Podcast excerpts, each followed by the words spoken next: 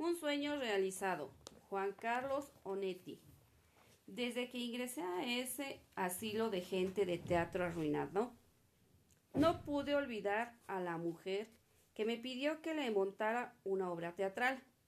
En el reparto de la locura aquella había un galán sin nombre, y este galán solo podía hacerlo mi amigo Blanes, porque cuando la mujer vino a verme no quedaba ahí más que él y yo.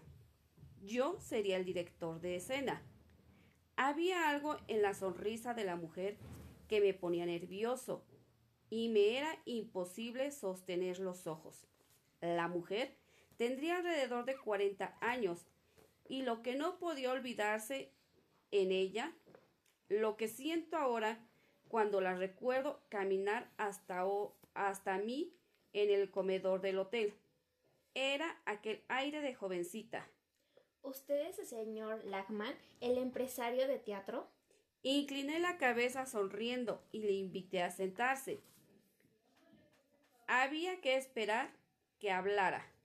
Quería verlo por una presentación. Quiero decir, tengo una obra de teatro. ¿Y cómo se llama? Vi el reloj un poco impaciente. Era mediodía.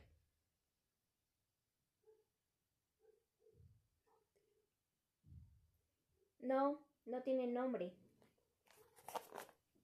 Es tan difícil de explicar. No es como usted lo piensa. Claro, se puede poner un título, se puede, se puede llamar El sueño, el sueño realizado o un sueño realizado. Comprendí ya mis dudas que estaba loca.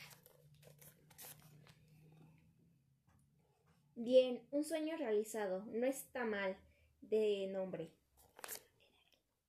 Podemos hacer una cosa, señora. Si usted puede fácilmente una copia de su obra, de su obra, yo veré si la yo veré si si en Buenos Aires son tres actos, son tres actos.